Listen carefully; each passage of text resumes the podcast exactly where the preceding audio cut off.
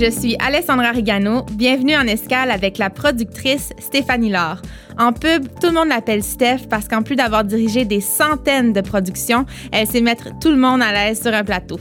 En 30 ans, le milieu a beaucoup changé. Elle nous parle de son amour pour le métier et de ses toutes premières années en publicité.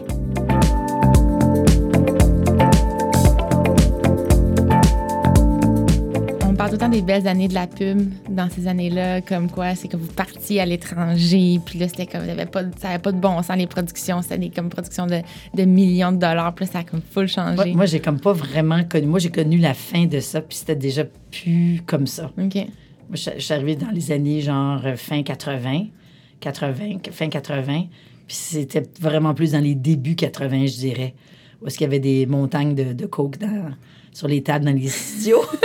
j'ai pas connu ça. C'était déjà pas mal plus. Euh, Il n'y avait plus de budget pour ça déjà. Oui, c'est ça.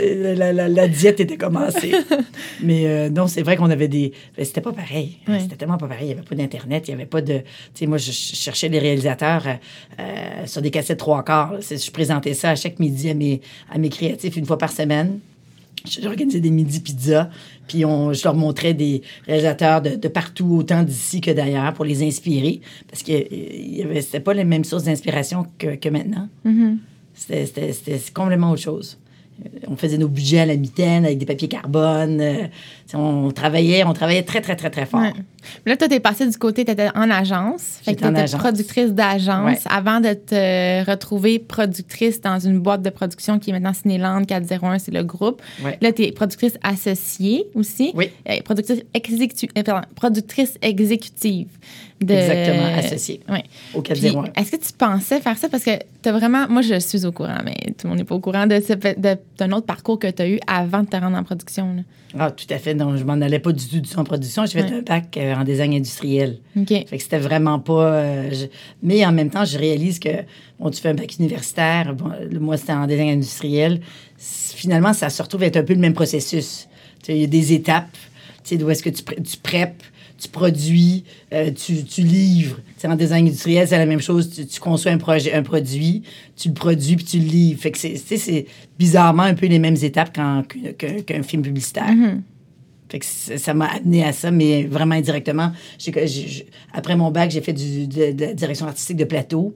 Puis c'est de là que je suis arrivée en production euh, publicitaire par des des rencontres, mm-hmm. des super rencontres de gens. Tu sais, dans le fond, moi, la vie, là, c'est les gens. Mm-hmm. C'est eux qui m'ont amené où est-ce que, est que je suis rendue. C'est comment, comment tu cliques avec des gens, d'être au à, la bonne place au bon moment. C'est, ça a été une, vraiment une circonstance de, de, de, de, rencontre.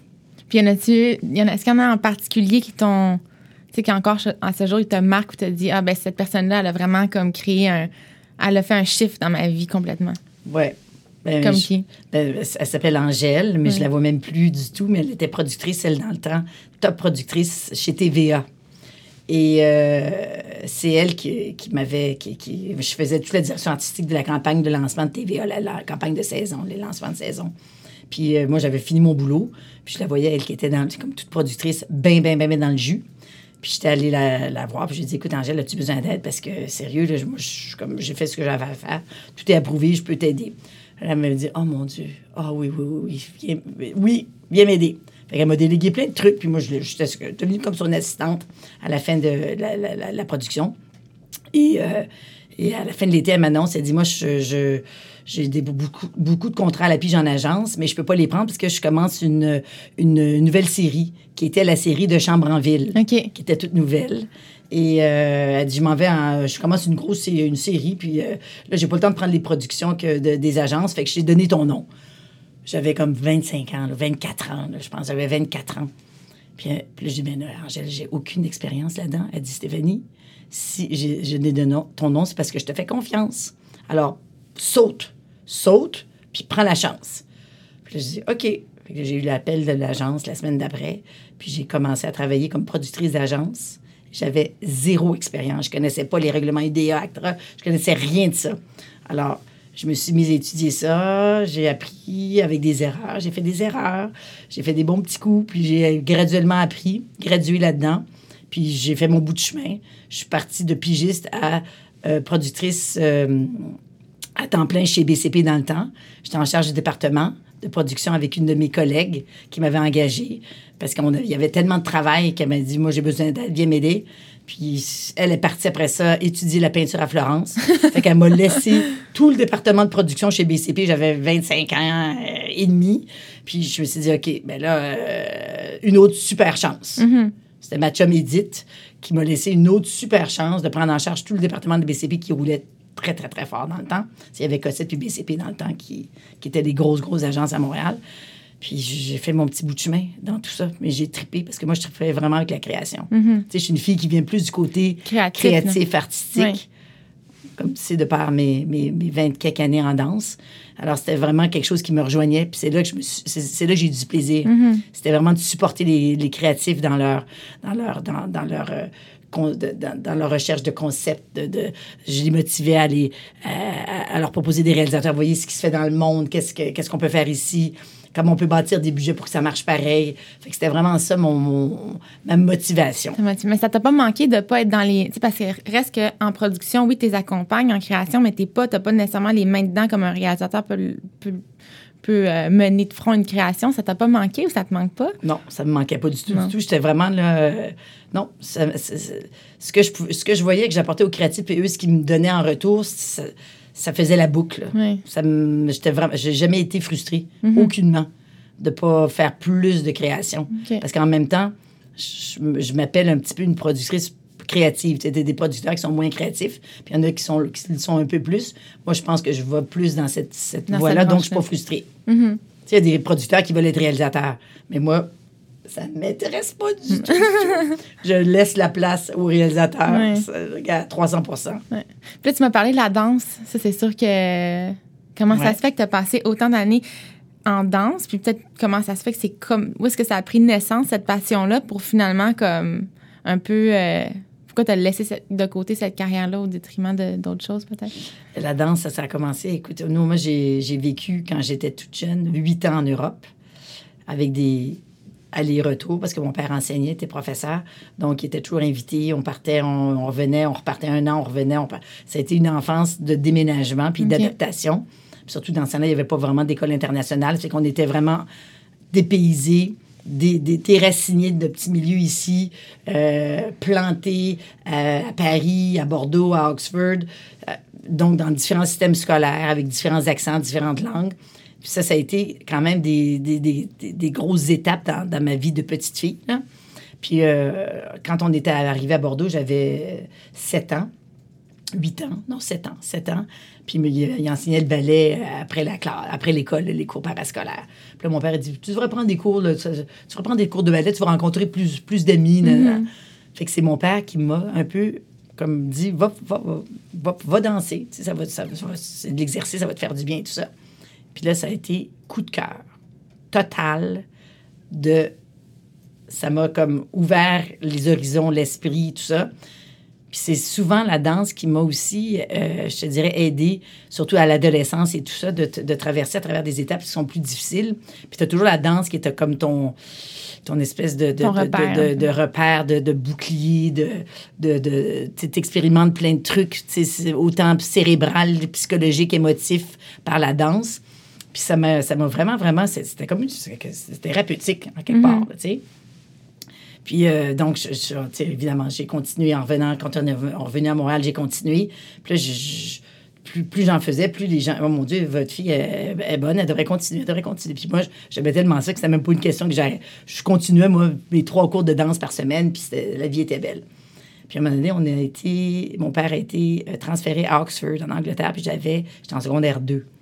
Puis là, c'était pas drôle de partir en secondaire 2 Ouais, secondaire, pire. laisser ton école secondaire avec toute ta gang pour t'en aller en Angleterre. On parlait à peine anglais. Puis après ça, je, je me disais, on était comme, j'étais comme en petite crise d'adolescence là-dessus. Puis finalement, j'arrive là-bas, on trouve une école de danse. Puis c'est encore là que le ballet m'a sauvé la vie. Parce que je détestais mon école, j'avais presque pas d'amis. C'était dur, c'était compétitif. Les filles étaient jalouses. C'était vraiment, tu sais, comme, comme on voit dans les films, le bitch, bitchy, bitchy, bitchy. Puis c'est le, ballet qui m'a complètement sauvé cette année-là parce que c'est là que j'avais mes amis, c'est là que j'avais ma vie. C'était en, en danse et non à l'école. Fait que c'est pour ça que à chaque étape de ma vie, ça m'a comme propulsé ailleurs, puis ça m'a comme aidé à grandir, ça aussi. Euh, puis après ça, moi, vois-tu, j'ai continué, je suis revenue, j'ai continué ici. J'étais semi-professionnelle, je faisais 25 heures de ballet par semaine quand j'étais à l'école, à l'université, au cégep. Puis à un moment donné, à l'université, il a fallu que je fasse un choix. Je me suis dit, je, je, je, vais avoir 24, 23, 24 ans. Je finis mon bac. Euh, j'ai fini mon bac, je pense, à 22. Et euh, si je continuais, je faisais des spectacles et tout. Puis après ça, je disais, il faut que je fasse un choix. Parce que quand tu rentres en production, mes horaires avaient plus d'allure. Mm-hmm. Si on, je faisais dans le temps, quand je, faisais des 70-80 heures semaine. Là. Fait que j'avais, il y avait plus de place pour la danse. Fait que ça, c'est, c'est sûr que ça. Mais j'en ai, fait mon deuil. J'étais, j'étais correct avec ça. J'ai fait ce que j'avais à faire là-dedans. Puis autant j'aimais ça. Tu me demandais pourquoi je n'ai pas continué là-dedans. J'étais bonne, mais j'étais, j'étais pas assez bonne. Il faut tellement être meilleure que meilleure que meilleure que meilleure, surtout en tant que fille, là, que j'ai je me suis dit, regarde, ça a été extraordinaire, j'ai enseigné, euh, mais j'ai tourné la page à un moment donné. Mm-hmm. Mais j'ai toujours du fun à danser pareil encore.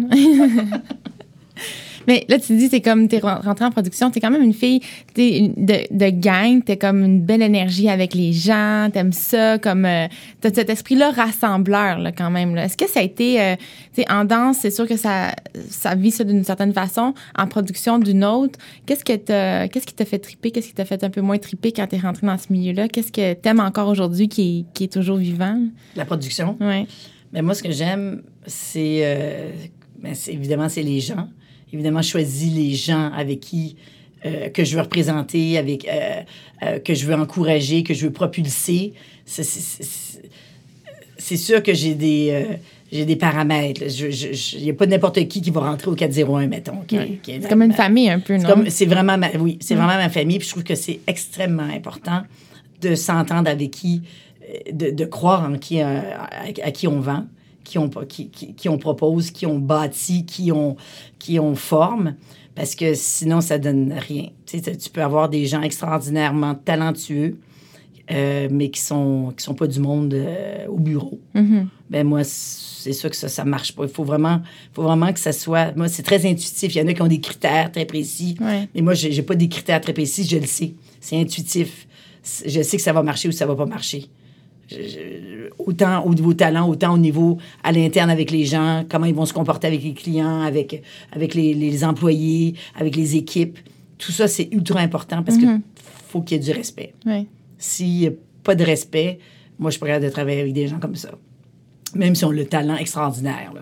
Donc, ça, c'est c'est pour ça qu'on a réussi à bâtir, je pense, euh, chez nous, une, une équipe vraiment extraordinaire. Puis que l'ambiance est là, puis les gens, les gens sont là longtemps. C'est sûr qu'il y, en a qui partent, qui reviennent, ou qui partent puis qui reviennent pas.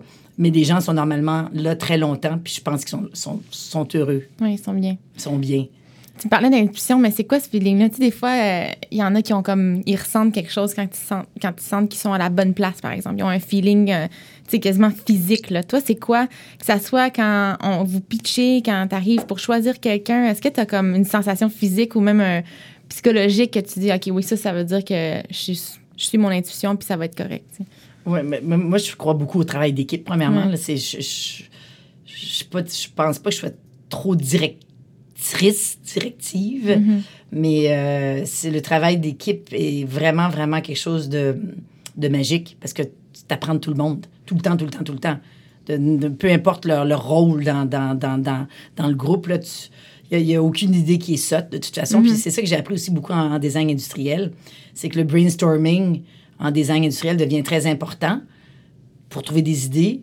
Puis en agence de pub, c'est la même chose. Le brainstorming est, extra, quelque chose de. C'est la base de, de, tout concept, de toute idée. Puis il n'y a, pas de, y a, pas y a jamais de mauvaise idée. Toutes les idées sont bonnes jusqu'à temps que tu fasses ta liste. OK, ça, ça marche plus, ça, ça marche plus, puis ça, ça marche. Puis je trouve qu'en maison de production, c'est la même chose avec les réalisateurs quand on, on prépare un pitch ou qu'on on discute de, de, de, de concept. La même chose sur ce produit-là. Tu es en brainstorming constant sans le savoir. Tu ne dis pas, là, on fait une saison de brainstorming. Ça se fait sans qu'on le sache. Mm-hmm. Puis c'est de là que on bâtit des pitchs qui sont soit extraordinaires, puis qu'on on y croit, puis qu'on va pitcher, puis même si on les perd, on sait qu'on a fait le meilleur pitch pareil, parce qu'on a tout donné, on a tout mis nos trips à la table. Souvent, c'est bénéfique, puis il y a des fois que c'est sûr qu'on les gagne, pas nécessairement tous, mais même quand on les perd, on sait qu'on a fait la meilleure Mhm. job qu'on pouvait faire. Ouais. Sans regret. Sans tu regret? Ouais. Est-ce que tu te sens fatigué des fois? Parce que tu donnes tout? J'ai l'impression que t'es quelqu'un qui donne vraiment beaucoup. T'es-tu fatigué des fois? Des fois, là, j'étais à bout. Mais gars, j'ai comme une énergie. Je sais pas comment ça se fait. Même, euh, tu sais, je suis allée voir ma chiro ce matin, puis elle dit Comment tu fais? T'es pas fatiguée? Je dis Oui, des fois, je suis fatiguée. Ouais. Mais, euh, mais je sais pas, je suis comme, je sais pas quoi dire, je suis comme une machine. je sais pas si c'est la danse qui nous a- qui m'a bâti de même, Ouais. d'avoir de l'endurance, Ouais. tu sais. D'être très endurance, puis endurant, puis je touche du bois, j'ai quand même une, une bonne santé. Mhm. Puis j'ai pleine, je suis pleine d'énergie. Mais euh, je, ben, je pense que c'est peut-être la discipline. C'est quoi? C'est la première fois que j'y pense. Mais je pense que c'est peut-être la discipline du ballet. Ouais, où est-ce qu'il faut. tu peux jamais arrêter, là. Tant que pas. t'es comme un soldat. Ouais. Tu es comme une espèce de soldat qui, qui écoute des directives, qui fait ci, qui fait ça, qui fait ça. Puis à un moment donné, bon, tu sors de là, mais c'est quand même encore dans toi, puis tu fonces, puis tu Mhm. continues avec tes équipes. avec C'est la première fois que je fais le parallèle, mais Ouais. c'est peut-être pas un mauvais parallèle. Ouais. Mais aussi peut-être. On est, on est éduqué à être discipliné. là. Mhm. Mais peut-être aussi, je veux dire, euh, t'as tellement comme. Je veux dire, avoir une enfance comme ça aussi, j'imagine que. Où tu te fais très baler, tout ça, parce que tu te bâtis aussi une bonne résilience aussi par rapport aux obstacles. Y a-t-il quelque chose que, que t'as trouvé quand même difficile? J'ai l'impression que tout a coulé, comme c'est venu, t'as suivi, le, t'as suivi le, bateau quand il fallait que tu le prennes. Y a-t-il quelque chose que t'as trouvé quand même difficile? Tu une décision que t'es comme, oh, celle-là, euh, peut-être l'intuition était pas au rendez-vous, puis tu savais pas trop, puis. euh, Écoute, c'est sûr, c'est sûr que je- on pense que ça a coulé dou- dou- tout doux, tout doux, mais c'est- ça a été des étapes, des épreuves à chaque fois qu'on déménageait, à chaque fois que je m'adaptais. Les enfants riaient de nous autres, on avait des accents. On arrivait en France, on avait l'accent québécois, ils riaient de nous. On revenait ici, on avait pris l'accent français, on riait de nous ici au retour, parce que dans ce temps-là, il n'y avait pas de français au Québec. C'est vraiment rare, là. Puis là, on arrivait en Angleterre, t'avais, tu parlais pas anglais, là, le monde riait de toi. Tu revenais, tu avais perdu tes amis. Tu sais, ça a été beaucoup de haut et de bas, pareil. Euh, Qu'est-ce que je. C'est, dur à dire. Tu sais, Tu sais, j'ai eu mes enfants. Après ça, je suis passée de, de l'agence à la maison de production, ce que j'ai pas du tout aimé au début. T'aimais pas ça? J'ai capoté. Quand j'ai parti des agences pour aller en maison de production, j'ai détesté ça. Parce que je trouvais que j'étais vraiment, vraiment loin du produit créatif. Parce que, tu sais, en agence, t'es, t'es, t'es collé dessus. Puis moi, j'étais vraiment impliquée avec les... Avec les, les Parce qu'ils trouvaient les concepts, puis créatifs. t'étais proche d'eux quand même. Ben oui, là, parce qu'il venait toujours dans mon bureau bouncer, tu sais, il venait toujours échanger des idées. Steph, qu'est-ce que t'en penses? Euh, Tu sais, parce que le directeur des créations, est- c'est plus intimidant, c'est plus... Il est pas nécessairement là. Euh, fait que moi, j'étais comme... On avait le même âge, j'étais j'étais accessible, puis j'étais comme... J'étais pas en compétition du tout avec eux. Parce que j'étais en production, puis eux étaient en création. Alors, je, je- je me retrouvais toujours être avec eux à développer des idées, à trouver des, des solutions, à, à, prendre, à prendre des, des, des, des, des, des, des- des chemins qui étaient peut-être pas la, la norme, mais on y arrivait. Fait que je donnais comme leur espèce de d'aide, là, tu sais. Quand je suis arrivée en maison prod, là, j'ai dit, oh, OK, là, c'est plus du tout ça. là. Moi, j'arrive, puis tout est fait. Puis après ça, il faut qu'on produise. Fait que ça m'a pris vraiment un... Je, je me suis man- demandé si j'avais pas fait une erreur de, de passer en maison de production. J'ai- été pendant un an, je te dis, très déstabilisée. Puis après ça, j'ai appris à, à découvrir la production, à voir qu'avec les réalisateurs, on peut vivre le même processus de création qu'en agence. Puis ça, ça, ça a commencé à... J'ai commencé à m'adapter puis à m'habituer, puis j'ai- eu du plaisir à un moment donné. Mais ça a été... à un moment donné, j'ai quasiment regretté, je te dirais. Mais c'était une... Je trouvais que c'était une belle une belle continuité à, à ce que je faisais en agence. En agence, à un moment donné, c'était devenu redondant, peut-être un peu. Ça changeait beaucoup. Je trouvais que la maison de production, c'était la suite logique de ma carrière. Tu sais, je suis arrivée en même- à la maison de production, j'avais, euh, je, je disais, 32 ans, je pense. Alors, c'était le début de ma trentaine, j'avais eu mes enfants. C'était comme, OK, belle continuité dans, dans ma carrière, pour ma carrière. Mais euh, maintenant, je ne retournerai plus jamais en agence de non. publicité si on me le demandait. Souvent, j'ai dit ça, me paierait un million, je n'irais pas en agence. Parce que t'es comme. Parce que j'ai fait ce que j'avais à faire là, puis je trouve que c'est devenu très, très, très, très lourd. Mhm. Je- je Pourquoi? trouve c'est l'argent, les clients, euh, tout est lourd, tout est pénible, c'est beaucoup plus global aussi. Donc, les décisions prennent des, des mois, des... Tu sais, les, les, les, créatifs sont sur des concepts pendant des, six mois, neuf mois, ça va en recherche. Euh, c'est lourd, euh, c'est géré par d'autres pays, d'autres villes. Je trouve... Nous, ça arrive... C'est pas que c'est plus facile en production, on vit les mêmes choses à travers eux, mais nous, c'est la fin de la chaîne. Mm-hmm. Alors, on n'a pas, on passe pas par tous les processus par lesquels les, créatifs sont, sont obligés de passer. Vous êtes plus dans l'action rapidement, finalement. Nous, on n'a pas le choix. Quand ça arrive chez nous, il faut que ça roule. Mm-hmm. je, suis un petit peu impatiente, je pense. Je serais plus patiente en agence. Vraiment, là, je lève mon chapeau parce qu'il faut de la patience. C'est autre chose. Mm-hmm. Puis, tu as fait beaucoup de pubs. Tu en, as fait, en as même fait une, je pense, qui a, eu un prix à Cannes. Oui. Euh, c'est quoi? C'est quel projet qui, qui je sais pas, qui t'a marqué le plus ou que, dont tu es le plus fier ou qui, vraiment, qui a vraiment été spécial pour toi? Est-ce que c'est ce projet-là? Parce que des fois, il y en a qui gagnent des prix puis finalement, ça n'a pas été le fun de la tournée. Ou... Euh? Non, ça, je te dirais que ça a été, ça a été, ça a été agréable de tourner. Mais euh, sérieusement, moi, je m'attendais à rien. Quand on a mhm. fait ce projet-là, on savait que c'était un super concept. C'était avec Luc Dussault chez LG2 Québec. C'est sûr qu'on ça avait tout pour. Euh, ça avait tout pour. tous les éléments étaient là pour qu'on gagne quelque chose, mais je m'attendais pas nécessairement à ça. Moi, je te dirais que la, pub la plus marquante que j'ai faite, c'était euh, quand j'étais chez BCP en agence. Et que dans ce temps-là, il y avait une bière à sortir. La brasserie Molson avait euh, une bière à sortir qui s'appelait la Black Ice, qui n'a pas duré très longtemps d'ailleurs. Et euh, on a été, il a fallu qu'on fasse un lancement, mais ultra rapide. Puis dans ce temps-là, tout était plus lent parce que c'était pas comme aujourd'hui, tout était analogue. Puis on n'avait pas vraiment de post-production encore à Montréal. Puis ça se voulait un concept quand même assez poussé. Et on était allé tourner euh, à Pinewoods, dans les studios de Pinewoods à Londres, où est-ce que les films de James Bond se font, mais avec, avec un réalisateur euh, allemand euh, qui avait des trucs complètement flyés sur sa bande, des mots que j'avais déniché à travers Jet Film. En tout cas, c'était quelque chose de vraiment là, assez inusité. Et on avait très peu de temps pour produire ça avec la Poste. On était allé donc, c'est on avait produit ça à Londres. On a fait toute la poste à Londres, parce que dans le temps, à Londres, il y avait des Henry, qui étaient l'équivalent de, Flame maintenant, qui n'existaient pas du tout à Montréal. On travaillait jour et nuit. C'était incroyable. C'était vraiment excitant, époustouflant et tout, à Londres, Pinewood, la post-production avec des machines qu'on connaissait pas. Puis, il avait fallu envoyer cette pub-là de la BBC par satellite à Radio-Canada ici, à, euh, overnight, pour que ce soit en nom de lendemain, pour le lancement de cette fameuse bière-là. J'ai jamais vécu une chose pareille avant, après de ma vie. C'était complètement fou. Fait que nous, on était à Londres, à la BBC, en train d'envoyer ça par satellite à Montréal, qui recevait ça.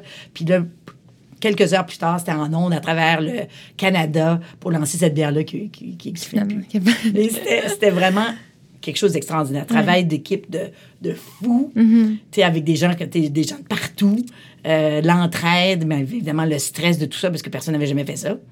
On était les premiers à faire ça. Comme... Alors ça, ça, a été, je te dirais, puis on n'a pas, on n'a pas, je pense pas qu'on a gagné. On a peut-être gagné des prix ici, au, sur, le marché local, mais euh, c'était pas c'était une super belle job, mais c'était pas nécessairement une job parce qu'on a gagné des prix, mais laisse-moi dire qu'on a pédalé puis que ça a été une expérience incroyable. Mm-hmm. Mais ça, fallait que ça aille vite. Ah, c'était fou, là. ouais, ouais, C'était vraiment génial. Est-ce que euh, aujourd'hui tu retrouves ça Ben c'est sûr que tu retrouves ça parce que la vie ça va, tu sais, je veux dire la vie en production c'est tout le temps très euh, très rapide. Mais est-ce que tu trouves euh, encore autant de plaisir peut-être à aller chercher des nouveaux réalisateurs, aller chercher des nouveaux créatifs? Est-ce que est-ce que tu aimes toujours autant ça? Est-ce qu'il faut toujours aller les chercher je sais pas moi à l'étranger ou ici? Où est-ce que tu aimes plus dénicher ces talents C'est sûr que pour le marché du Québec, faut que, idéalement, s'ils sont locaux, c'est fabuleux. Mais euh, ça ne veut pas dire qu'on ne peut pas euh, regarder ailleurs. Mm-hmm. Euh, c'est sûr que c'est. Moi, je trouve toujours ça intéressant d'avoir un, équilibre. Mais je ne te cacherai pas que pour le marché montréalais, les, Montréalais ou les, les, Québécois, peu importe, là, les Canadiens sont importants, là, mm-hmm. qui viennent de, de l'Ouest ou d'ici. Euh, c'est quand même important parce que mm-hmm. la, pub, la pub au Québec est quand même assez est, dirigée à notre, à notre, à notre, province. Là. Mm-hmm. Puis si on n'avait pas ça, on n'existerait pas de toute façon, tu serais à Toronto. Là. Oui. Si on n'était pas obligé de faire de la pub en français, on ne serait pas là personne. Mhm. On serait à Toronto ou ailleurs. Alors, c'est sûr qu'on est quand même limité un petit peu à cause de ça. Euh, mais il, il arrive une fois par année ou deux où est-ce qu'on peut aller chercher des réalisateurs d'ailleurs. Mais en même temps, tu sais, moi, je trouve que les nôtres sont capables de faire la même chose si on leur donne la chance. Mais souvent, les gens, quand les agences, quand ils ont un peu plus d'argent que c'est un compte national, ils ont tendance à aller à vouloir essayer un réalisateur américain ou anglais ou, euh, ou canadien anglais de Toronto, peu importe. Mais souvent, je trouve que c'est pas nécessairement la chose qui- qu'on doit faire. Mhm. Parce qu'on est, on est toujours mieux servi avec euh, les gens qui sont autour de nous tout le temps, là, Oui. que des gens qui arrivent et qui partent, puis qui font juste tourner, puis qui s'en vont. Fait que, dans le fond, l'agence est laissée à elle-même pour, pour continuer le travail. Il y en a que ça dérange moins, mais il y en a que ça dérange beaucoup. là. Oui. Puis pourquoi c'est, tu sais, je veux dire ça, ça arrive dans tous les domaines, en danse, euh, en musique, tout ça. faut tout le temps, j'ai l'impression que quand tu vas tourner à l'étranger ou quand tu vas, comme quand tu as une expérience euh, euh, internationale, ça vient donner une crédibilité que tu pourras jamais avoir si tu restes au Québec. Euh, toi, tu as, voyagé beaucoup, fait que peut-être que cet aspect-là international, elle a, elle a une autre résonance pour toi parce qu'elle est peut-être moins, euh, je sais pas, je m'imagine moins. euh, pas grandiose, mais inaccessible. Pourquoi est-ce que tu penses qu'on est encore pris là-dedans? Puis c'est quoi, c'est, quoi le, le mensonge dans toute cette Ben, histoire? Moi, je pense que c'est vraiment une question d'insécurité. C'est vraiment, vraiment ça. Puis ils veulent, dans mon milieu, on veut toujours voir sa pub sur le démo de quelqu'un, ce qui est un peu ridicule parce que moi, je connais des réalisateurs que s'ils ont s- la- la- déjà la pub sur leur démo, ben, ils veulent pas refaire la même chose. Fait qu'ils veulent, ils vont refuser de faire le projet qui est identique à celui qui est sur leur démo, sur leur bande démo. Alors, tu sais, c'est c'est un cercle vicieux, tout ça. Là. Si tu donnes pas la chance à quelqu'un de faire, sa- de faire son travail, même s'il l'a pas sur son démo, ben, il y a personne qui avance, là. Moi, je pense qu'ici, c'est vraiment, puis pas juste ici, partout, une question de grande insécurité. Quand, tu- quand, quand tu as une campagne nationale à sortir, là, tu vas avoir peur tout d'un coup de le faire avec euh, quelqu'un que tu connais local. Tu vas dire, OK, moi, il faut que je fasse pitcher les, les plus top là-dessus. Mais ça ne donne pas nécessairement des meilleurs résultats. Moi, je l'ai vu, là, plusieurs fois, là, que c'est pas... Tu sais, les gens sont, ah, mais finalement, je suis déçu. Hein, oui, tu es déçu. déçu parce que cette personne-là, elle, elle, elle construit rien avec toi. C'est ça, c'est ça la grande différence. C'est que les gens ici vont construire, les réalisateurs avec les créatifs vont construire des, des relations, vont bâtir quelque chose à long terme.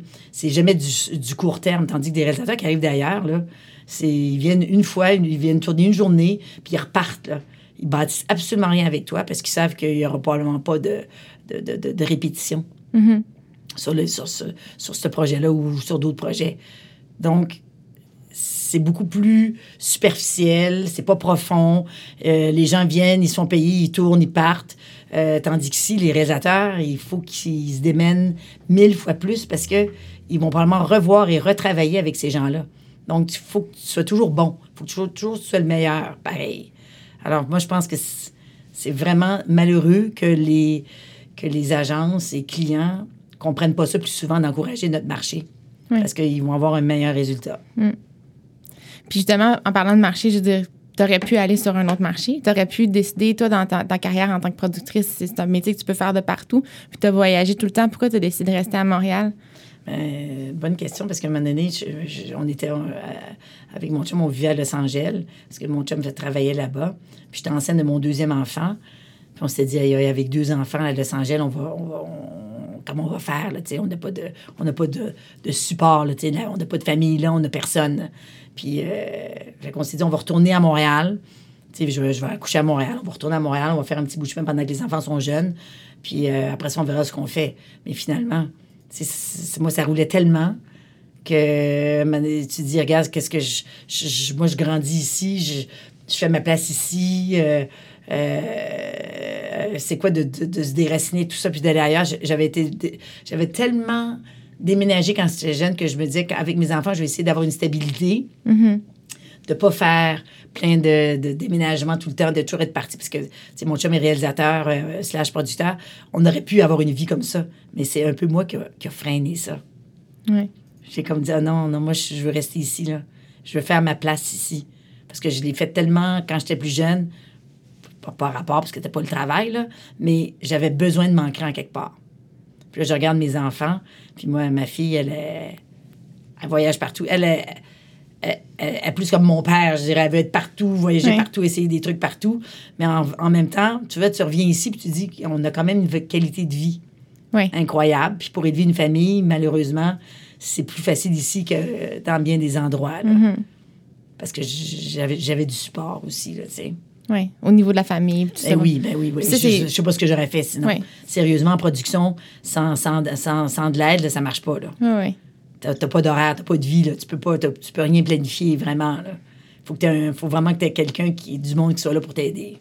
Puis t'en as eu besoin de combien de temps comme pour t'aider? Parce que les enfants, j'imagine au début, mais après... euh, Je te dirais que ma mère allait chercher mes enfants à l'école pendant tout leur primaire. OK. Fait que jusqu'en sixième année. Wow. Ça- 12 ans quasiment. Ouais.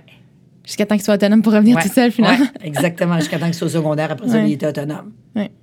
Comment est-ce que tu penses que, que quand tu penses à tes enfants, est-ce qu'ils ont- ils te regardent, une- comment je veux dire, comment ils abordent le travail quand ils, parce qu'ils t'ont vu travailler, puis j'imagine ton conjoint aussi toute ta vie. euh, Ouais. Tu sais, tes voix, est-ce que, je sais pas, comment est-ce qu'ils ils ont vécu moi, à un ça? moment donné, je me sentais super coupable parce Ouais. que j'étais tellement pas toujours là.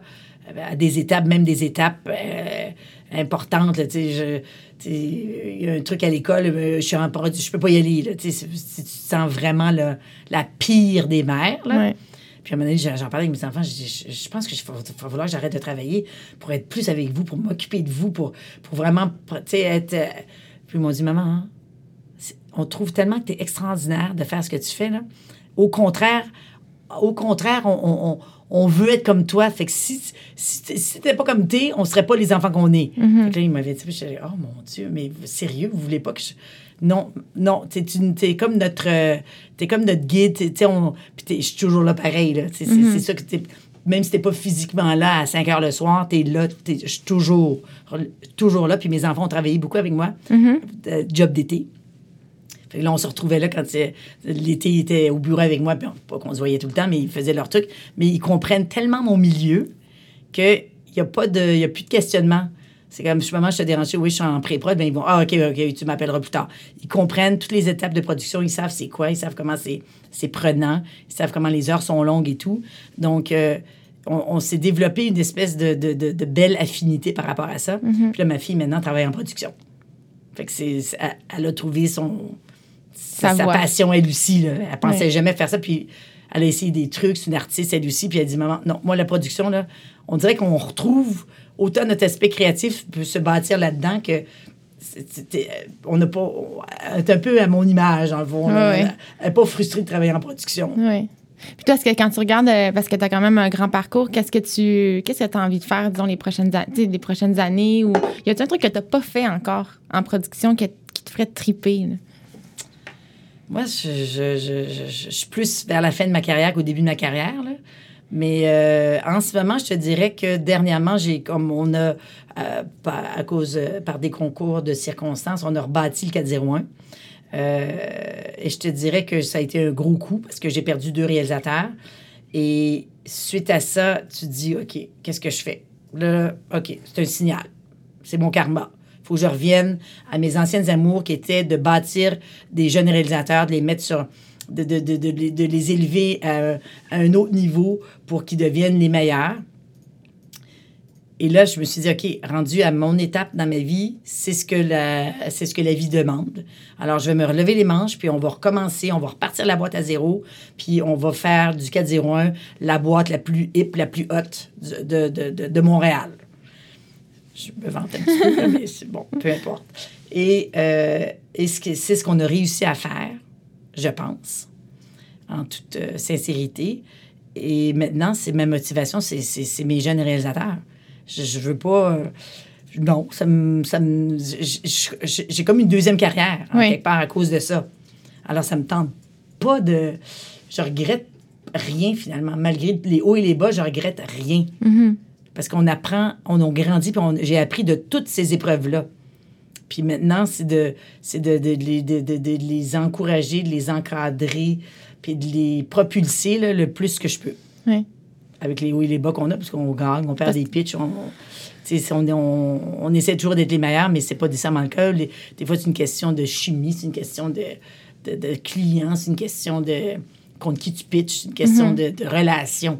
Mais tout ça mis à part, on veut toujours essayer de performer le plus possible. Mhm. Mais c'est dur. C'est difficile. Puis des, des réalisateurs comme si je pense à Cinéland, là, qui fait partie, c'est le même groupe, là. Euh, t'as des Jean-Marc Vallée qui, qui sont encore attachés à cette boîte-là, même s'ils font beaucoup de, de films, De Denis. Villeneuve. Euh, tu sais, je veux dire, t'as pas. Tu sais, peut-être. Est-ce que tu penses que les gens ou les réalisateurs passent en pub puis ils vont partir? Est-ce que ça, c'est un cycle naturel? Moi, que je pense que oui, c'est Ouais. un cycle naturel, mais, euh, mais en même temps, c'est tellement difficile de faire financer ces films au Québec. euh, ça m'énerve pas trop, trop. Puis en même temps, quand, quand, ils ont un- quand, quand ça fonctionne, c'est extraordinaire. Tu pars pendant six mois, Mhm. tu, tu fais autre chose, euh, ça fait du bien. Parce que le pub, c'est quand même demandant, c'est difficile, c'est pas, c'est pas nécessairement ce que plus créatif non plus pour un réalisateur, parce que c'est pas ses concepts.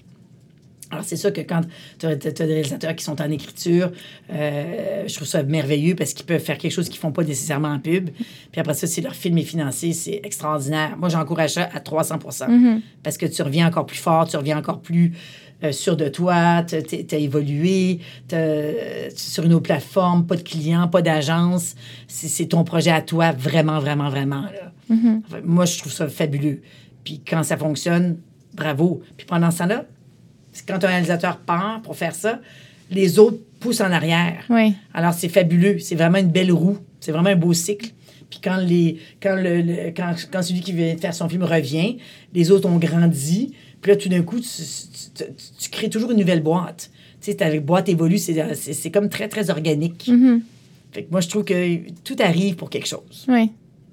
Puis, juste peut-être une dernière par rapport à ça, parce que je trouve ça intéressant de voir comment les réalisateurs, justement, il y avait quelque chose à, une époque, parce que tu sais, tu parlais, c'était de l'analogue, c'était comme, tout était plus artisanal, ou en tout cas, tout, tout fait à la main. Là, maintenant, c'est différent. Toi, ton œil de productrice, puis ce que t'as- comme tu aimes, a changé, c'est sûr, parce que les réalisateurs ont changé. Qu'est-ce que tu aimes peut-être de cette nouvelle génération, leur, leur approche à la réalisation que tu apprécies? Moi, je trouve que la nouvelle génération est vraiment fantastique. Sérieusement, là, ils sont capables de tout faire. C'est des one-man shows, des one-woman shows. Ils sont capables de monter, ils sont capables de, de filmer, ils sont capables de, de, de- raconter une histoire, ils sont capables de réaliser, ils sont capables de, sont capables de chorégraphier, ils sont capables de, de, de, de, de- de- de faire un stunt, ils sont, sont capables de tout. Si, ça, ça shoot en skateboard, en snowboard, euh, ça fait des pirouettes en même temps. C'est, c'est jamais, je- je- jamais j'avais vu ça avant, là. C'est vraiment... Puis moi, je trouve qu'il y a comme un gap entre la génération, je dirais 20-30 ans, qui maintenant qui commence à être début trentaine, là, et celle... de- puis là, tu as ceux de 45, 50, 40, 50. Mais entre 30, 40, il y a eu comme une espèce de trou où est-ce que je pense que ça préparait la La- génération de, de maintenant, de 25, 35 maintenant, là. Mais il y a eu comme une espèce de... Tu sais, autant parce que les 40, 50 étaient hot, adulés et tout, il y a eu une, une, une passe, je sais pas pourquoi, où est-ce que c'était plus moyen. Je sais pas pourquoi. Puis après ça, tu as eu tout d'un coup la nouvelle génération avec laquelle on travaille en ce moment, qui est phénoménale, intelligent, euh, pertinent, résilient, doué, euh, avec une culture euh, générale incroyable. C'est comme un renouveau. Je, je sais pas ce qui s'est passé, c'est pas parce que nos écoles s'améliorent, là. C'est certainement pas le système scolaire, mais je pense que c'est l'accès à, à l'information. À l'information. Puis Peut-être. aux Puis à l'intérêt, peut-être. oui. oui. Outils techniques, intérêts. Tout le monde se promène avec un cellulaire qui, qui est d'une caméra. Tout le monde a accès à ça. Mais c'est, et, et c'est le point de tout ça, c'est que tout le monde peut être réalisateur, tout le monde se dit réalisateur, mais très peu sont des vrais réalisateurs Mm-hmm. quand même dans tout ça. C'est quoi un vrai réalisateur? Un vrai réalisateur, c'est quelqu'un qui, euh, qui, qui sait raconter une histoire, qui est capable de, de, de l'exprimer.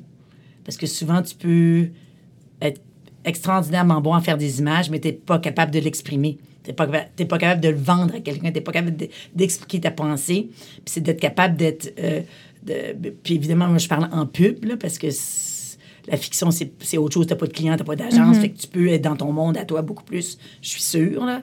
Mais en pub, il faut que tu sois faut que, faut que tu sois euh, comme un, un genre quasiment de directeur de création.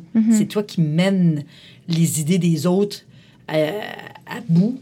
Puis il faut que tu sois capable de gérer tout ça là, avec une agence, des clients, ton équipe de production.